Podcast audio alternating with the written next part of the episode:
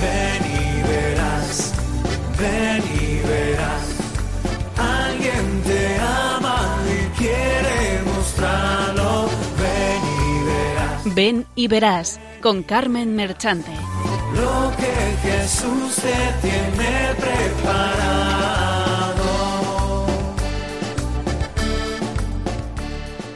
Benditos y alabados sean siempre los santísimos corazones de Jesús y de María.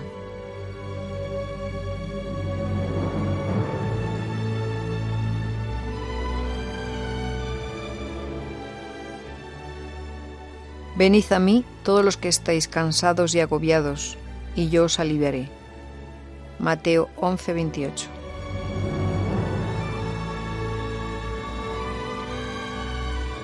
Alivia el Señor Jesús con su presencia los corazones agotados y agobiados de los hombres.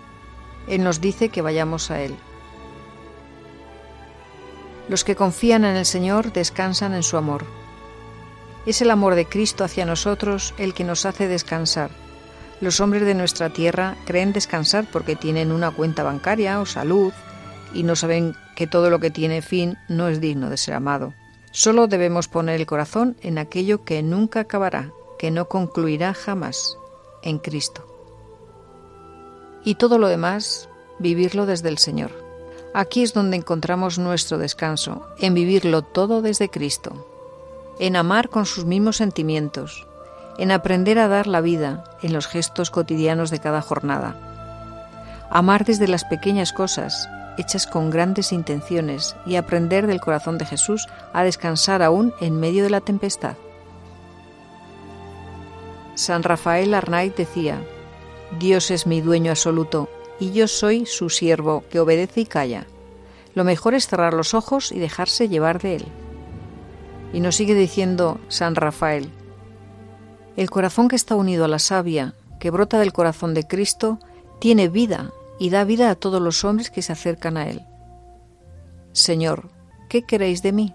Cuántas cosas quisiera deciros, pero qué pocas palabras acuden a mi boca. Atended en cambio a mi corazón. Él, sin ruidos, sin palabras, sabrá expresaros todo lo que os amo y todo lo que sois para mí. ¿Qué queréis de mí, Señor? ¿Queréis que os ame más? ¿Y cómo, Señor? Si mi corazón es tan pequeño, tan ruin y tan miserable, hacedmelo grande y generoso, que yo sea todo corazón para ser todo vuestro y amaros, amaros mucho, como nadie os ha amado. Qué bueno y qué grande es Dios que nos ofrece el corazón de María como si fuese el suyo. Si supiéramos amar a la Virgen, si comprendiéramos lo que significa para Jesús todo el amor que podemos ofrecerle a la Virgen, seríamos mejores, seríamos los hijos predilectos de Jesús. Hasta aquí San Rafael Hernán.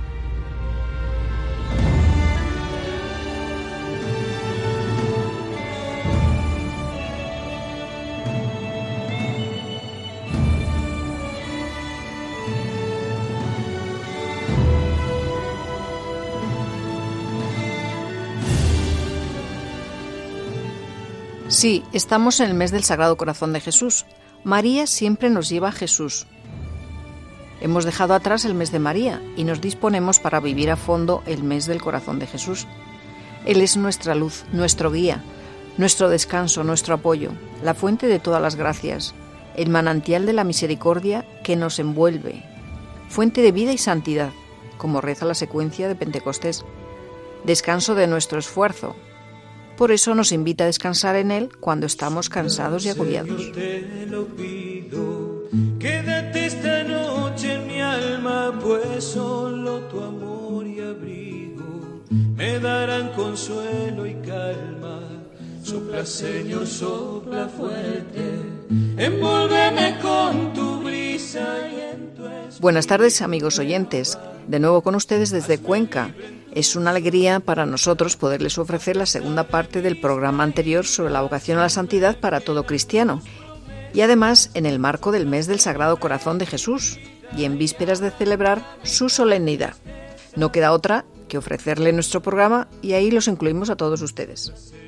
Dada la importancia de este tema y sobre todo porque es el deseo del Santo Padre, el Papa Francisco, seguiremos profundizando en su exhortación apostólica Gaudete et Exultate. Gracias por estar ahí y empezamos. Ven y verás. Sopla, Señor, en mi oído. Sopla fuerte, arranca el miedo, pues sin ti me hallo perdido. Sin tu luz me encuentro ciego. Les presentamos el equipo que estará con ustedes.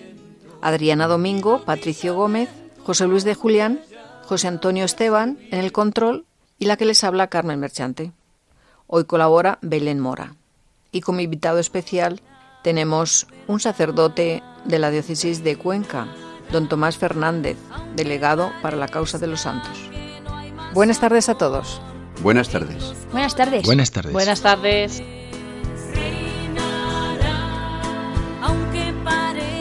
Y aquí va el sumario. En la primera sección, doctrinal, continuaremos con la segunda parte de la vocación a la santidad en todo cristiano. La segunda sección nos llevará a conocer la vida de Santo Tomás Moro, amenizada con cortes de la estupenda película Un hombre para la eternidad. En la tercera escucharemos el testimonio de don Tomás Fernández, un sacerdote de aquí de la diócesis de Cuenca. Y en la última sección reflexionaremos y oraremos por las vocaciones y para que el corazón de Jesús nos fortalezca con su espíritu, para ser testigos valientes de su reino.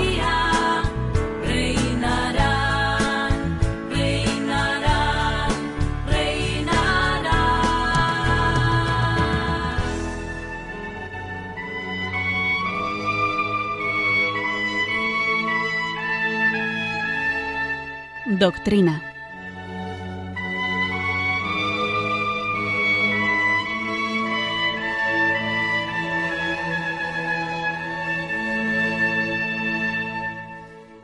Y seguimos presentando la exhortación del Santo Padre sobre la santidad en todos los estados de la vida. Nos vamos a fijar en la última de las bienaventuranzas, porque es la que nos enlaza con el testimonio de vida que traemos hoy, Santo Tomás Moro. Felices los perseguidos por causa de la justicia, porque de ellos es el reino de los cielos. Jesús mismo remarca que este camino va a contracorriente, hasta el punto de convertirnos en seres que cuestionan a la sociedad con su vida, personas que molestan. Jesús recuerda cuánta gente es perseguida y ha sido perseguida sencillamente por haber luchado por la justicia, por haber vivido sus compromisos con Dios y con los demás. Si no queremos sumergirnos en una oscura mediocridad, no pretendamos una vida cómoda, porque quien quiera salvar su vida la perderá. Mateo 16, 25. La cruz, sobre todo los cansancios y los dolores que soportamos por vivir el mandamiento del amor y el camino de la justicia, es fuente de maduración y de santificación. Recordemos que cuando el Nuevo Testamento habla de los sufrimientos que hay que soportar por el Evangelio, se refiere precisamente a las persecuciones. Pero hablamos de las persecuciones inevitables, no de las que podamos ocasionarnos nosotros mismos con un modo equivocado de tratar a los demás. Un santo no es alguien raro, lejano, que se vuelve insoportable por su vanidad, su negatividad y sus resentimientos. No eran así los apóstoles de Cristo. El libro de los Hechos cuenta insistentemente que ellos gozaban de la simpatía de todo el pueblo, mientras algunas autoridades los acosaban y perseguían. Las persecuciones no son una realidad del pasado, porque hoy también las sufrimos, sea de manera cruenta, como tantos mártires contemporáneos, o de un modo más sutil, a través de calumnias y falsedades. Jesús dice que habrá felicidad cuando os calumnien de cualquier modo por mi causa. Mateo 5:11.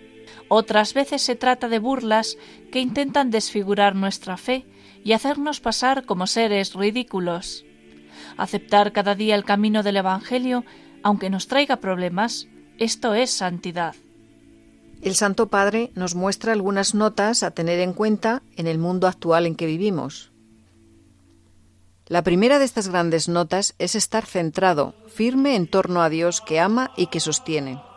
Desde esta firmeza interior es posible aguantar, soportar las contrariedades, los vaivenes de la vida y también las agresiones de los demás, sus infidelidades y defectos. Si Dios está con nosotros, ¿quién estará contra nosotros? Romanos 8:31. Esto es fuente de la paz que se expresa en las actitudes de un santo. A partir de tal solidez interior, el testimonio de santidad en nuestro mundo acelerado, voluble y agresivo está hecho de paciencia y constancia en el bien. San Pablo invitaba a los romanos a no devolver a nadie mal por mal. Romanos 12, 17. A no querer hacer justicia por vuestra cuenta y a no dejarse vencer por el mal, sino a vencer al mal con el bien. Esta actitud no es expresión de debilidad, sino de la verdadera fuerza, porque el mismo Dios es lento para la ira, pero grande en poder. La palabra de Dios nos reclama, desterrad de vosotros la amargura, la ira, los enfados e insultos y toda maldad. Efesios 4:31. Hace falta luchar y estar atentos frente a nuestras propias inclinaciones agresivas y egocéntricas, para no permitir que se arraiguen, si os indignáis, no lleguéis a pecar, que el sol no se ponga sobre vuestra ira. Efesios 4:26.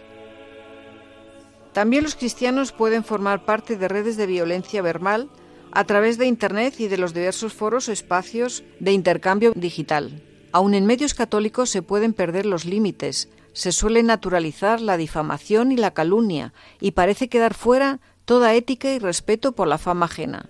Así se produce un peligroso dualismo, porque en estas redes se dicen cosas que no serían tolerables en la vida pública, y se busca compensar las propias insatisfacciones descargando con furia los deseos de venganza. Es llamativo a veces, pretendiendo defender otros mandamientos, se pasa por alto completamente el octavo, no levantar falso testimonio ni mentir, y se destroza la imagen ajena sin piedad. Allí se manifiesta un descontrol que la lengua es un mundo de maldad y encendida por el mismo infierno hace arder todo el ciclo de la vida. Y nos sigue diciendo el Santo Padre. La firmeza interior, que es obra de la gracia, nos preserva de dejarnos arrastrar por la violencia que invade la vida social, porque la gracia aplaca la vanidad y hace posible la mansedumbre del corazón el santo no gasta sus energías lamentando los errores ajenos. Es capaz de hacer silencio ante los defectos de sus hermanos y evita la violencia verbal que arrasa y maltrata. No nos hace bien mirar desde arriba, colocarnos en el lugar de jueces sin piedad, considerar a los otros como indignos y pretender dar lecciones permanentemente. Esa es una sutil forma de violencia. San Juan de la Cruz proponía otra cosa. Sea siempre más amigo de ser enseñado por todos que de querer enseñar aun al que es menos que todos. Y agregaba un consejo para tener lejos al demonio, gozándote del bien de los otros como de ti mismo, y queriendo que los pongan a ellos delante de ti en todas las cosas, y esto con verdadero corazón. De esta manera vencerás el mal con el bien, y echarás lejos al demonio y traerás alegría de corazón. Procura ejercitarlo más con los que menos te caen en gracia. Y sabe que si no ejercitas esto, no llegarás a la verdadera caridad ni aprovecharás en ella. La humildad solamente puede arraigarse en el corazón a través de las humillaciones. Sin ellas no hay humildad ni santidad. La santidad que Dios regala a su iglesia viene a través de la humillación de su Hijo. Ese es el camino. La humillación te lleva a semejarte a Jesús. Cristo padeció por vosotros, dejándonos un ejemplo para que sigáis sus huellas. No me refiero solo a las situaciones crudas de martirio, sino a las humillaciones cotidianas de aquellos que callan para salvar a su familia o evitan hablar bien de sí mismos y prefieren exaltar a otros en lugar de gloriarse, eligen las tareas menos brillantes e incluso a veces prefieren soportar algo injusto para ofrecerlo al Señor. En cambio, que aguantáis cuando sufrís por hacer el bien, eso es una gracia de parte de Dios. Primera Pedro 2.20. No digo que la humillación sea agradable, porque eso sería masoquismo, sino que se trata de un camino para imitar a Jesús y crecer en la unión con Él. Esto no se entiende naturalmente y el mundo se burla de semejante propuesta. Es una gracia que necesitamos suplicar. Señor, cuando lleguen las humillaciones, ayúdame a sentir que estoy detrás de ti en tu camino. Tal actitud supone un corazón pacificado por Cristo, liberado de esa agresividad que brota de un yo demasiado grande. La misma pacificación que obra la gracia nos permite mantener una seguridad interior y aguantar, perseverar en el bien, aunque camine por cañadas oscuras. Salmo 23.4. Firmes en el Señor, la roca, podemos cantar. En paz me acuesto y enseguida me duermo, porque tú solo, Señor, me haces vivir tranquilo. Salmo 4.9. En definitiva, Cristo es nuestra paz. Efesios 2.14. Él transmitió a Santa Faustina Kowalska que la humanidad no encontrará paz hasta que no se dirija con confianza a la divina misericordia.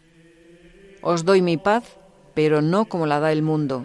Juan 14:27. Lo dicho hasta ahora no implica un espíritu apocado, tristón, agriado, melancólico o un bajo perfil sin energía.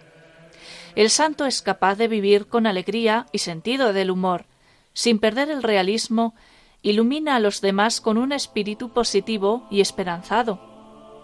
Ser cristianos es gozo en el Espíritu Santo, Romanos 14, 17, porque al amor de caridad le sigue necesariamente el gozo, pues todo amante se goza en la unión con el amado. De ahí que la consecuencia de la caridad sea el gozo. Hemos recibido la hermosura de su palabra, y la abrazamos en medio de una gran tribulación, con la alegría del Espíritu Santo. Si dejamos que el Señor nos saque de nuestro caparazón y nos cambie la vida, entonces podremos hacer realidad lo que pedía San Pablo. Alegraos siempre en el Señor, os lo repito, alegraos. Filipenses 4:4. María, que supo descubrir la novedad que Jesús traía, cantaba se alegra mi espíritu en Dios mi Salvador. Lucas 1:47. Y el mismo Jesús se llenó de alegría en el Espíritu Santo. Lucas 10:21. Después de su resurrección, donde llegaban los discípulos, había una gran alegría. Hechos 8:8. A nosotros Jesús nos da una seguridad. Estaréis tristes, pero vuestra tristeza se convertirá en alegría. Volveré a veros y se alegrará vuestro corazón, y nadie os quitará vuestra alegría. Juan 16, 20 a 22. Os he hablado de esto para que mi alegría esté en vosotros y vuestra alegría llegue a plenitud. Juan 15, 11. Ordinariamente la alegría cristiana está acompañada del sentido del humor, tan destacado, por ejemplo, en Santo Tomás Moro, en San Vicente de Paul o en San Felipe Neri. El mal humor no es signo de santidad. Aparta de tu corazón la tristeza. Es tanto lo que recibimos del Señor para que lo disfrutemos, que a veces la tristeza tiene que ver con la ingratitud, con estar tan encerrado en sí mismo que uno se vuelve incapaz de reconocer los regalos de Dios. Nos moviliza el ejemplo de tantos sacerdotes, religiosas, religiosos y laicos que se dedican a anunciar y a servir con gran fidelidad, muchas veces arriesgando sus vidas y ciertamente a costa de su comodidad. Su testimonio nos recuerda que la Iglesia no necesita tantos burócratas y funcionarios, sino misioneros apasionados, devorados por el entusiasmo de comunicar la verdadera vida. Los santos sorprenden, desinstalan, porque sus vidas nos invitan a salir de la mediocridad tranquila y anestesiante. Finalmente, aunque parezca obvio, recordemos que la santidad está hecha de una apertura habitual a la trascendencia que se expresa en la oración y en la adoración. El santo es una persona con espíritu orante, que necesita comunicarse con Dios. No creo en la santidad sin oración, aunque no se trate necesariamente de ratos largos o sentimientos intensos. San Juan de la Cruz recomienda procurar andar siempre en la presencia de Dios, sea real, imaginaria o unitiva, de acuerdo con lo que le permitan las obras que esté haciendo. No obstante, para que esto sea posible, también son necesarios algunos momentos solo para Dios, en soledad con Él. Para Santa Teresa de Ávila, la oración es tratar de amistad estando muchas veces a solas con quien sabemos nos ama. Quisiera insistir que esto no es solo para pocos privilegiados, sino para todos, porque todos tenemos necesidad de este silencio penetrado de presencia adorada. La oración confiada es una reacción del corazón que se abre a Dios frente a frente, donde se hacen callar todos los rumores para escuchar la suave voz del Señor que resuena en silencio.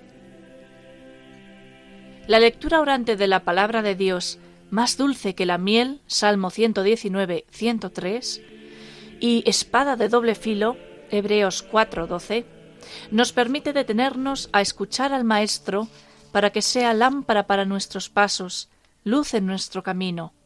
Salmo 119, 105. La devoción a la palabra de Dios no es sólo una de muchas devociones, hermosa pero algo opcional. Pertenece al corazón y a la identidad misma de la vida cristiana. La palabra tiene en sí el poder para transformar las vidas. El encuentro con Jesús en las Escrituras nos lleva a la Eucaristía, donde esa misma palabra alcanza su máxima eficacia, porque es presencia real del que es la palabra viva. Allí el único absoluto recibe la mayor adoración que puede darle esta tierra, porque es el mismo Cristo quien se ofrece. Y cuando lo recibimos en la comunión, renovamos nuestra alianza con Él, y le permitimos que realice más y más su obra transformadora. Pues ánimo y a luchar con la ayuda del Espíritu Santo y de la Santísima Virgen para llegar a la santidad.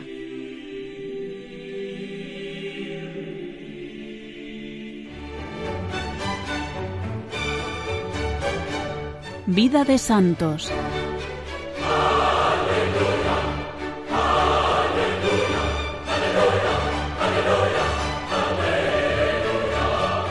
Le recordamos que estamos en Radio María, en el programa Ven y Verás.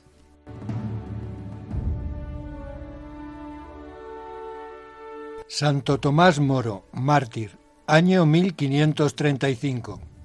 Este es uno de los dos grandes mártires de la Iglesia de Inglaterra, cuando un rey impuro quiso acabar con la religión católica y ellos se opusieron. El otro es San Juan Fisher, celebrado el 20 de junio. Tomás significa el gemelo, y en verdad que fue un verdadero gemelo en santidad y en cualidades con su compañero de martirio, San Juan Fisher.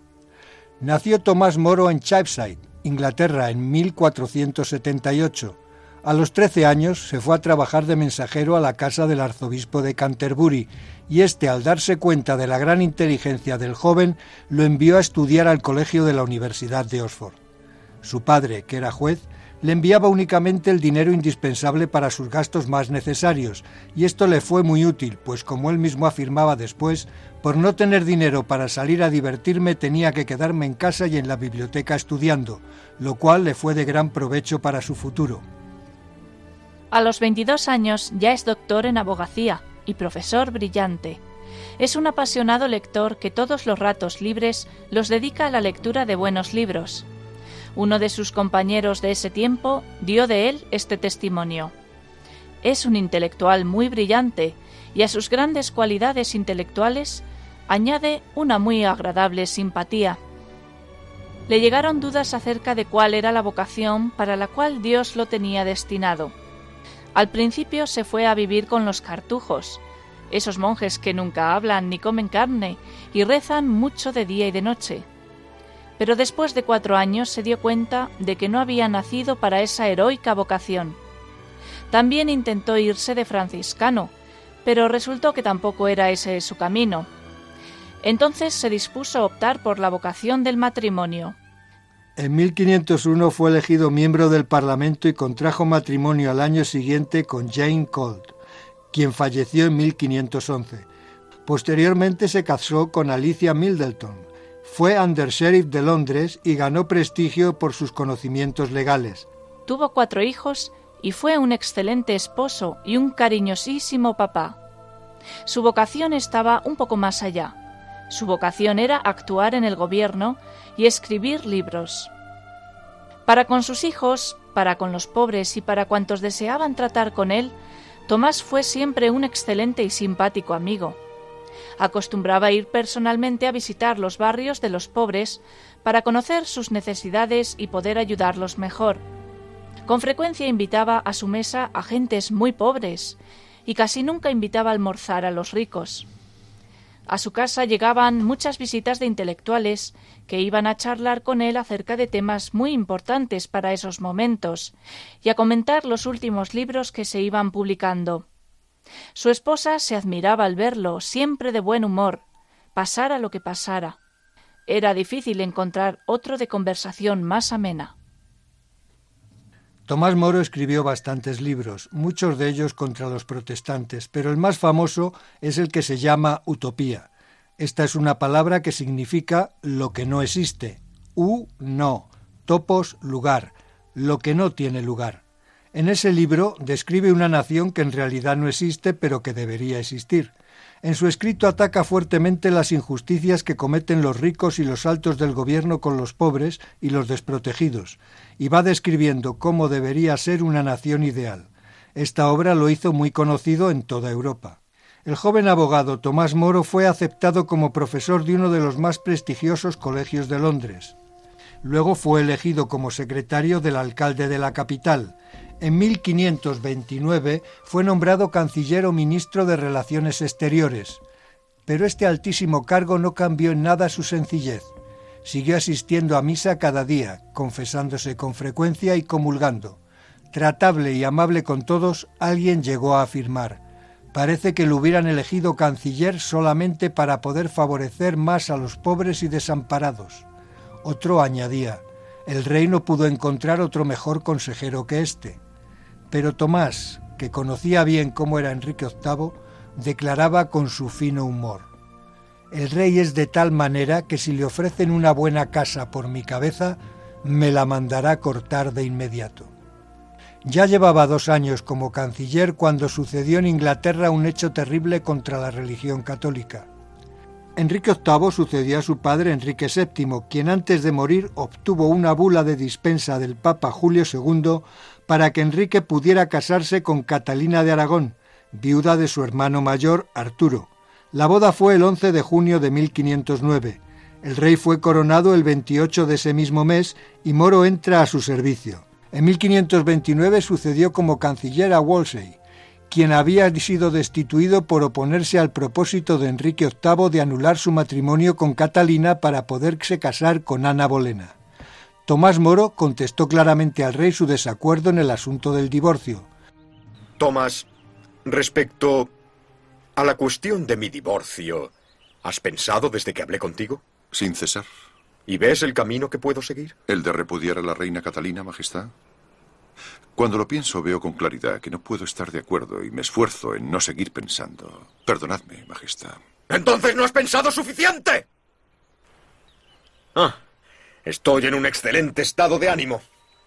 Tomás, has de considerar que mi alma corre peligro. El mío no era un matrimonio. He vivido en incesto con la viuda de mi hermano. Levítico no descubrirás la desnudez de la mujer de tu hermano. Levítico, capítulo 18, versículo 16. Sí, Majestad, pero el Deuteronomio... El Deuteronomio es ambiguo. Señor, yo no soy quien para mezclarme en estos asuntos. Opino que ha de consultarse a la Santa Sede. Oh, Tomás, Tomás, Tomás. Es que alguien necesita un papa para saber que ha pecado. Cometí un pecado. Dios me castigó. No tengo un hijo. Todos los que ella me ha dado murieron al nacer o a la edad de un mes. Jamás vi tan clara y helada la mano de Dios. Es mi deber repudiar a la reina, y ni todos los papas juntos hasta San Pedro impedirán que lo cumpla. ¿Cómo es que no puedes verlo? Todo el mundo lo ve. Entonces, ¿por qué razón solicitáis mi pobre apoyo? Porque eres honrado. Y lo que es más importante, se sabe que lo eres. Hay algunos como Norfolk que me siguen porque llevo corona. Otros como Cromwell me siguen porque son chacales de dientes afilados y yo soy su tigre. Y hay una masa que me sigue porque sigue a cualquier cosa que se mueva. Tú, en cambio. Lamento hasta qué punto debo desagradar a vuestra majestad. No, Thomas. Respeto tu sinceridad. El Parlamento en 1533 sirvió como instrumento para forzar al clero a presentar un acta de sumisión, delegando en el rey la potestad legislativa en materia eclesiástica. Moro presentó su dimisión como canciller perdiendo privilegios y cargos. El impúdico rey Enrique VIII se divorció de su legítima esposa y se fue a vivir con la concubina Ana Bolena. Y como el sumo pontífice no aceptó este divorcio, el rey se declaró jefe supremo de la religión de la nación y declaró la persecución contra todo el que no aceptara su divorcio o no lo aceptara a él como reemplazo del Papa en Roma. Muchos católicos tendrían que morir por oponerse a todo esto. Tomás Moro no aceptó ninguno de los terribilísimos errores del malvado rey, ni el divorcio, ni el que tratara de reemplazar al sumo pontífice. Muy bien. Estamos en guerra con el Papa. El Papa es un príncipe, ¿no? Sí, y también el sucesor de San Pedro, nuestro único eslabón con Cristo. Esa es vuestra fe. ¿Y estáis dispuesto a renunciar a todo, incluso al respeto hacia la patria, por vuestra fe? Sí, porque lo que importa es lo que creo, es decir, lo que sé. No es que lo crea simplemente, es que lo creo de corazón. Supongo que no me comprendéis. En absoluto. Entonces fue destituido de su alto puesto, le confiscaron sus bienes y el rey lo mandó encerrar como prisionero de la espantosa Torre de Londres. Santo Tomás y San Juan Fisher fueron los dos principales de todos los altos funcionarios de la capital que se negaron a aceptar tan grandes infamias del monarca. Y ambos fueron llevados a la torre fatídica. Allí estuvo Tomás encerrado durante quince meses.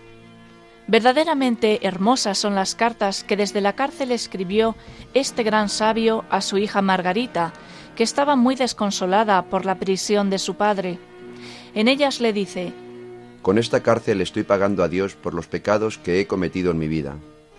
Los sufrimientos de esta prisión seguramente me van a disminuir las penas que me esperan en el purgatorio. Recuerda, hija mía, que nada podrá pasar si Dios no permite que me suceda. Y todo lo permite Dios para bien de los que lo aman. Y lo que el buen Dios permite que nos sucede es lo mejor, aunque no lo entendamos ni nos parezca así. El día en que Margarita fue a visitar por última vez a su padre, vieron los dos salir hacia el sitio del martirio a cuatro monjes cartujos que no habían querido aceptar los errores de Enrique VIII. Tomás dijo a Margarita, Mira cómo van de contentos a ofrecer su vida por Jesucristo. Ojalá también a mí me conceda Dios el valor suficiente para ofrecer mi vida por su santa religión. Tomás fue llamado a un último consejo de guerra. Le pidieron que aceptara lo que el rey le mandaba y él respondió, Tengo que obedecer a lo que mi conciencia me manda y pensar en la salvación de mi alma. Eso es mucho más importante que todo lo que el mundo pueda ofrecer. No acepto esos errores del rey.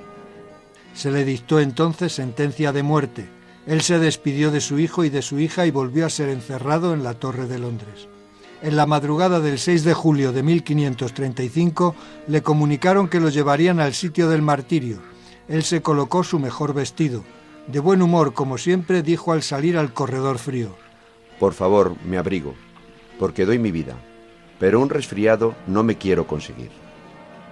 Al llegar al sitio donde lo iban a matar, rezó despacio el Salmo 51. Misericordia, Señor, por tu bondad. Luego prometió que rogaría por el rey y sus demás perseguidores, y declaró públicamente que moría por ser fiel a la Santa Iglesia Católica, Apostólica y Romana. Luego enseguida de un hachazo le cortaron la cabeza.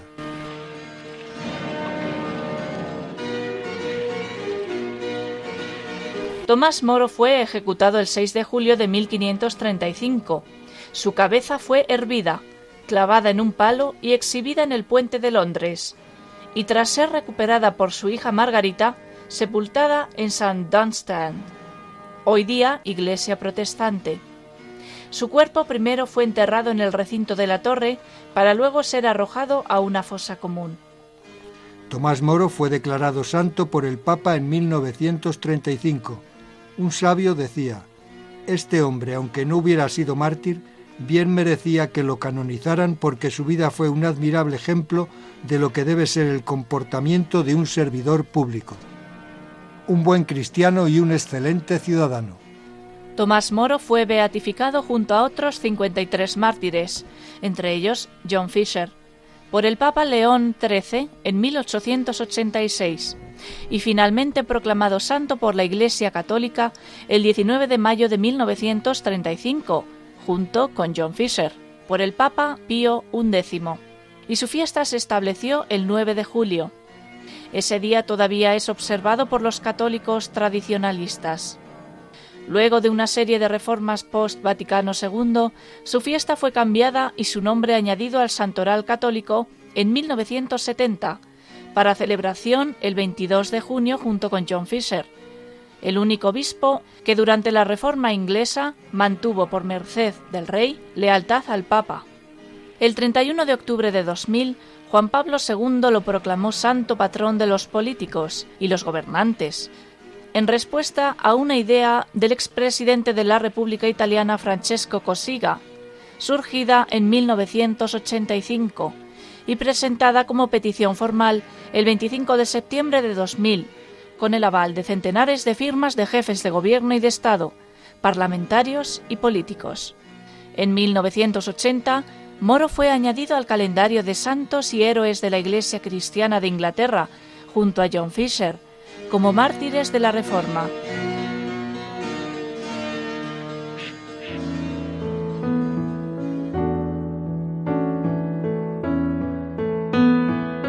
Testimonios vivos.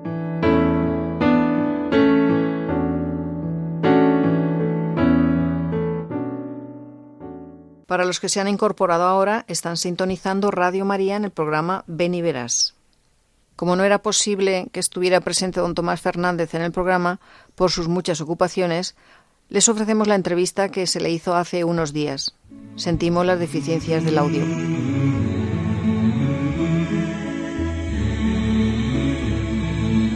Tenemos con nosotros a don Tomás Fernández, sacerdote de la diócesis de Cuenca y delegado para la causa de los santos y a su vez delegado juez de las causas de los mártires. Buenas tardes, don Tomás. Buenas tardes. Estamos tratando la segunda parte eh, de la vocación a la santidad para todo cristiano, en esta ocasión referida al martirio, y en el programa Ven y Verás en Radio María. Y presentamos el ejemplo impresionante de Santo Tomás Moro, donde se ve clarísimamente la fuerza del Espíritu Santo.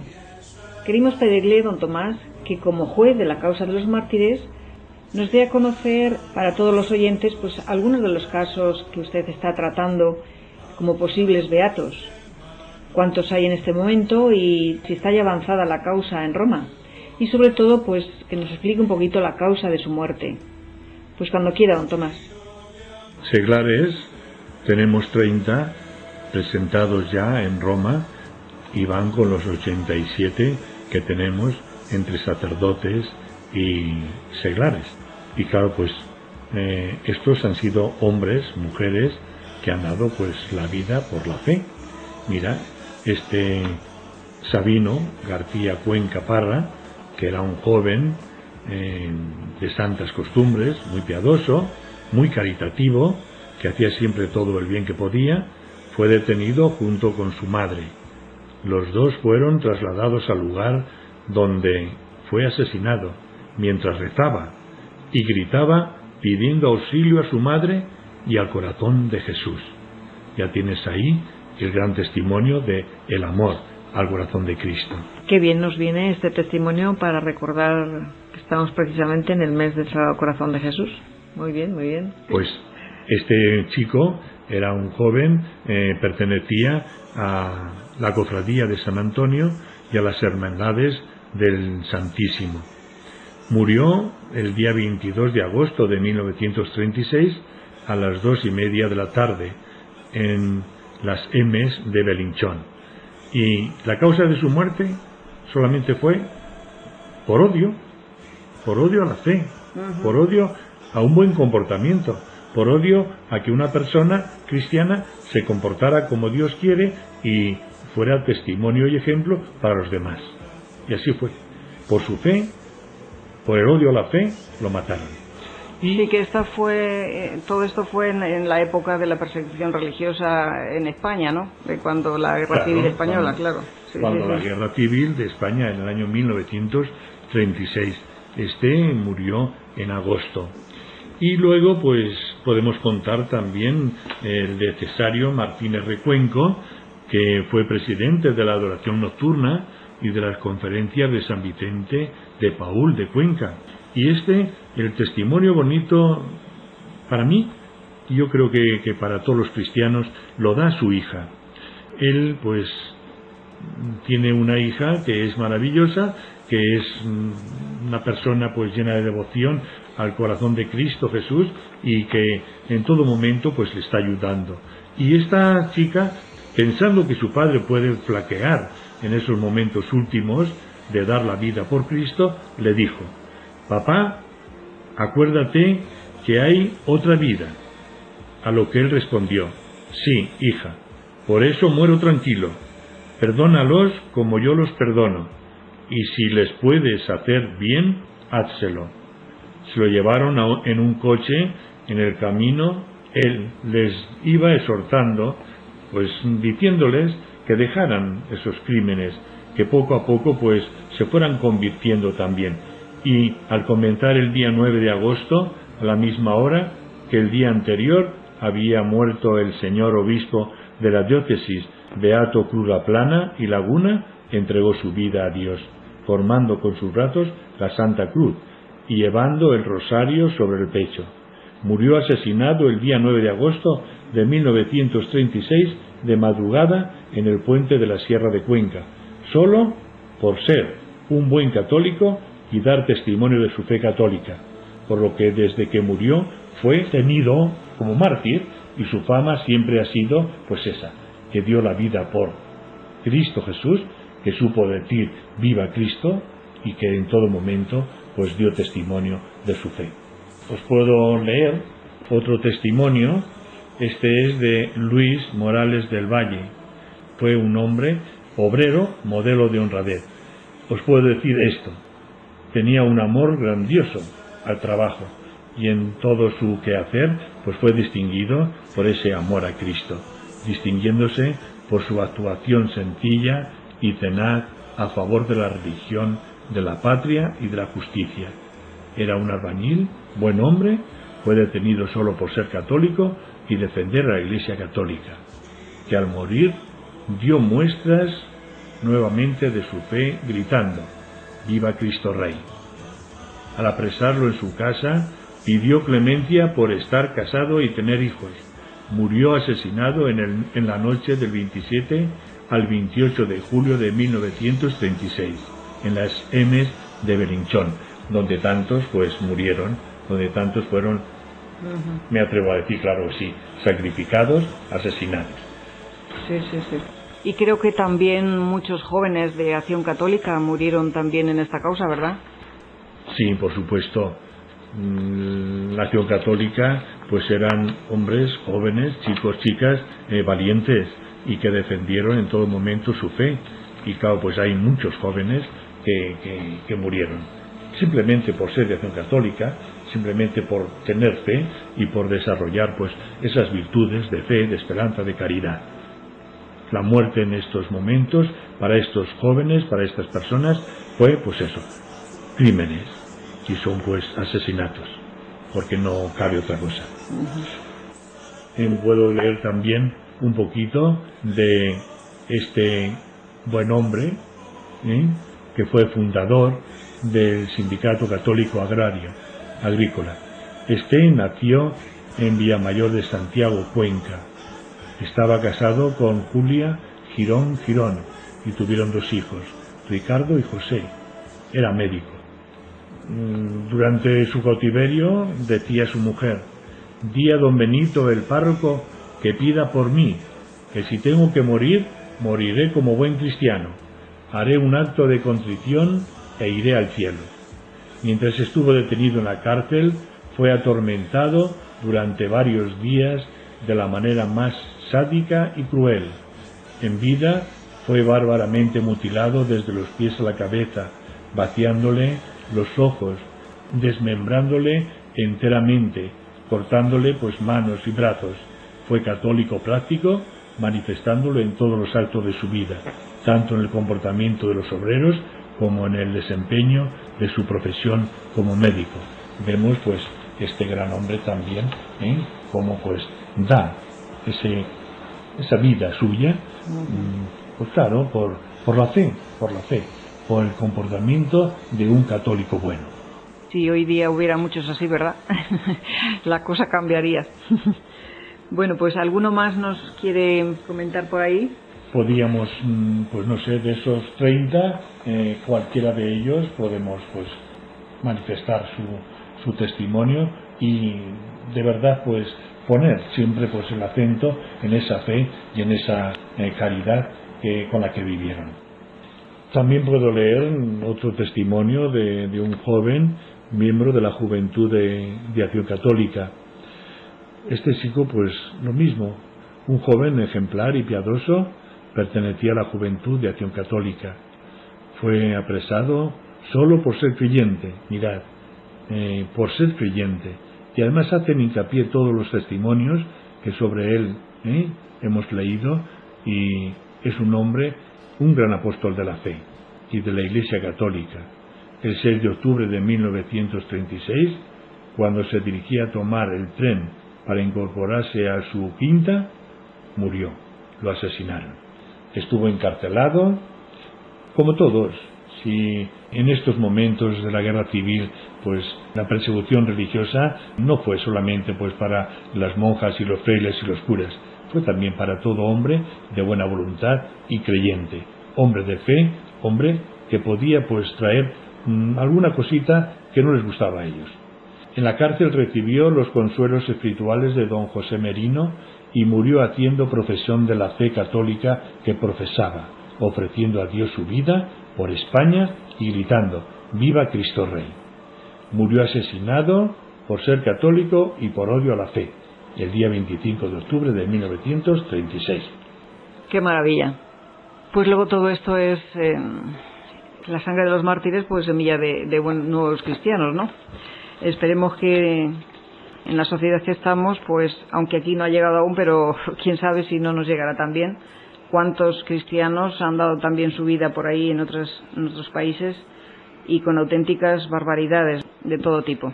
Eh, bueno, don Tomás, ¿qué destacaría usted especialmente de una persona para que se pueda iniciar eh, el proceso de, beatificación o, qué condiciones vamos a poner la Iglesia para que esto se pueda llevar a cabo? Una cosa es mm, la beatificación por martirio y otra cosa es la beatificación por virtudes heroicas. Entonces, eh, si hablamos del martirio, eh, lo único es poder demostrar y demostrar que esa persona murió por fe, por la fe cristiana católica. Y entonces, eh, lo principal, pues es eso, un creyente, un hombre de bien, un hombre ejemplar, un hombre que se podía decir, pues, cumplía con los deberes esenciales y principales del cristiano. Y sobre todo con la caridad, sobre todo con la caridad. Eso en cuanto a martirio. En cuanto a martirio. Y en cuanto a una persona normal que vive su vida cristiana de una manera normal, que no llega al martirio. El Papa Francisco mm, nos pide que sea pues sobresaliente en caridad, en el servicio a los demás. Una persona que está haciendo el bien con los enfermos, bien sea pues enfermera o que esté al cuidado de un enfermo, si a ese enfermo lo trata y vive la caridad, pues esa persona es digna de iniciar el proceso de beatificación.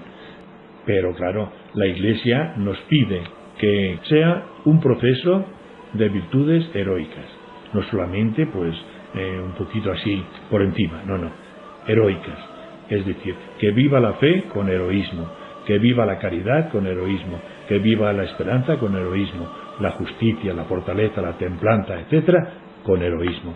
Entonces, que tenga ante los fieles, ante los demás cristianos, pues un testimonio de vida santa, ¿eh? de fama, de santidad. Sí, sí, que influye mucho, pues, la popularidad, ¿no? La, santidad esa que se respira entre, entre la gente, ¿no? Que todo el mundo lo aclama, esta persona es santa cuando muere. Ha muerto un santo, ¿no? Se suele oír a veces, ¿no?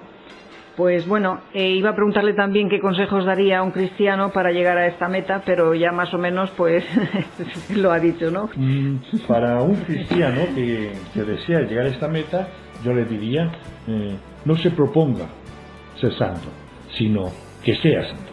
Que se deje. Una cosa es que, bueno, yo, yo es que voy a ver si soy santo.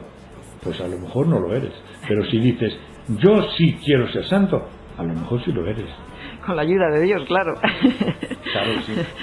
Bueno, pues nada, darle las gracias y aprovechamos en este mes del corazón de Jesús, pues para invitar también a todos los cristianos adentrarse más en el corazón de Cristo y, copiar estos testimonios tan impresionantes para que eso, pues que cada uno podamos llegar también a esa meta.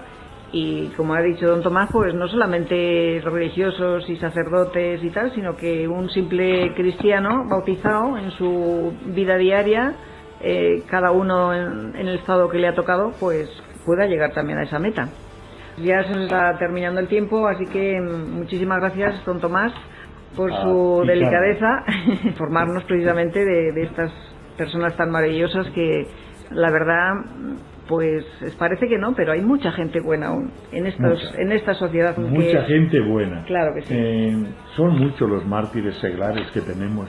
Entonces, hablar de cada uno, pues sí, pero si nos pasarían, pues a lo mejor las horas. Claro, es que son eh, ciento y pico, ha dicho, ¿no?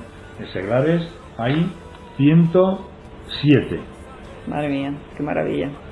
Son los que hemos estudiado su vida y visto un poquito también por los testimonios que se han dado de ellos. Y 87 son los que ya están preparados y están su lista en Roma y están para enviar pues todo su proceso que lo estudien en Roma y luego allí pues la congregación de la fe para la causa de los santos pues diga qué momento eh, nos dan para poderlos pues declarar beatos en la iglesia. Pues muchísimas gracias, eh, queridos oyentes. Le damos las gracias a, don Tomás Fernández, eh, delegado de la causa de los santos y también a, su vez juez delegado de la causa de los mártires. Así que muchísimas gracias y bueno, hasta la próxima ocasión. Muy bien, Carmen, pues aquí estamos. Cuando queréis o necesitéis, podéis venir y os comunicamos todo aquello que podamos. Muy bien, muchísimas gracias. Gracias a que enciende la tierra.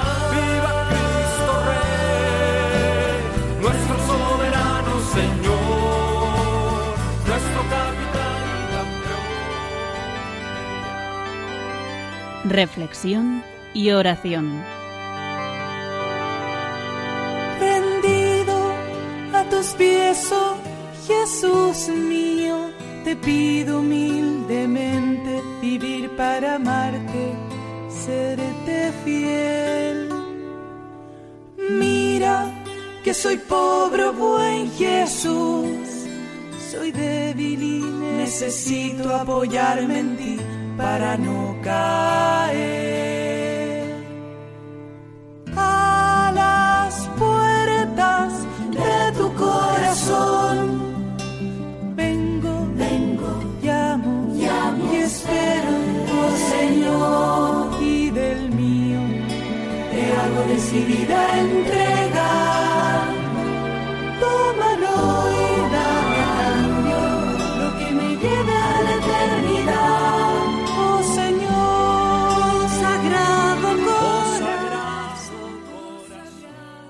Estamos finalizando ya el programa Ven y Verás, aquí en Radio María.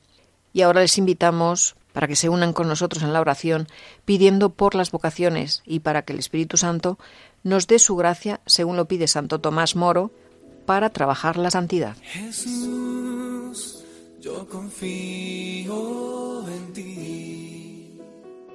Oh corazón inefable y verdaderamente amable, digno de ser adorado con infinitas alabanzas que continúas llamando con tu mirada de amor a tantos y a tantas jóvenes de nuestro mundo presente. Abre tu mente para oír entre ellas voces que resuenan a su alrededor tu voz inconfundible, suave y potente, que también repite hoy, ven y sígueme. Mueve el corazón de nuestra juventud, a la generosidad y hazla sensible a las esperanzas de los hermanos que piden solidaridad y paz, verdad y amor. Orienta el corazón de los jóvenes hacia la radicalidad evangélica, capaz de revelar al hombre moderno las inmensas riquezas de tu caridad. Llámalos con tu bondad, para atraerlos a ti, Préndelos con tu dulzura, para cogerlos en ti. Envíalos con tu verdad, para conservarlos en ti. Amén.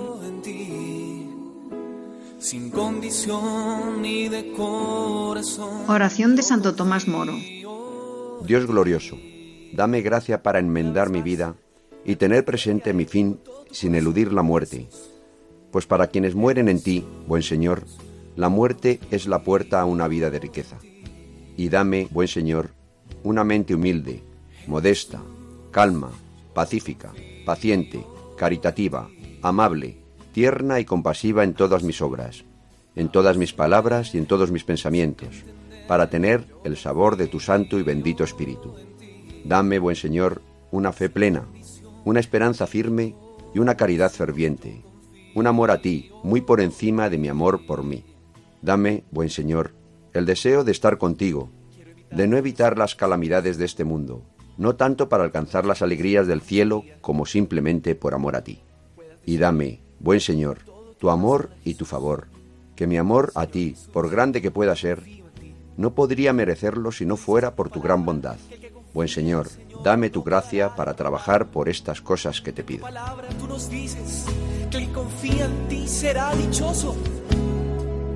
Por eso, Señor, con María Santísima queremos abandonarnos en tus Y ya se nos terminó el tiempo. No queremos despedirnos sin antes agradecerles sus felicitaciones y les animamos para que sigan mandando sus preguntas o sugerencias. Adriana les recordará cómo hacerlo. Ya saben, nuestro correo es ven y verás 3 con número arroba radiomaria.es. Ven y verás 3 con número, el 3, arroba radiomaria.es. Si quieren escuchar otra vez el programa o no han llegado a tiempo, lo pueden hacer entrando en la página web de Radio María, www.radiomaria.es, y pinchando en la viñeta del podcast, ahí buscan el programa Ven y Verás y lo pueden escuchar en ese momento o descargarlo. Hasta dentro de cuatro semanas y que tengan un feliz mes del Sagrado Corazón de Jesús. Que los Sagrados Corazones de Jesús y María sean su descanso y fortaleza. Sin entender, yo confío en ti. Ven y verás, ven y verás. Alguien te ama y quiere mostrarlo. Ven y verás Ven y verás con Carmen Merchante. lo que Jesús te tiene preparado.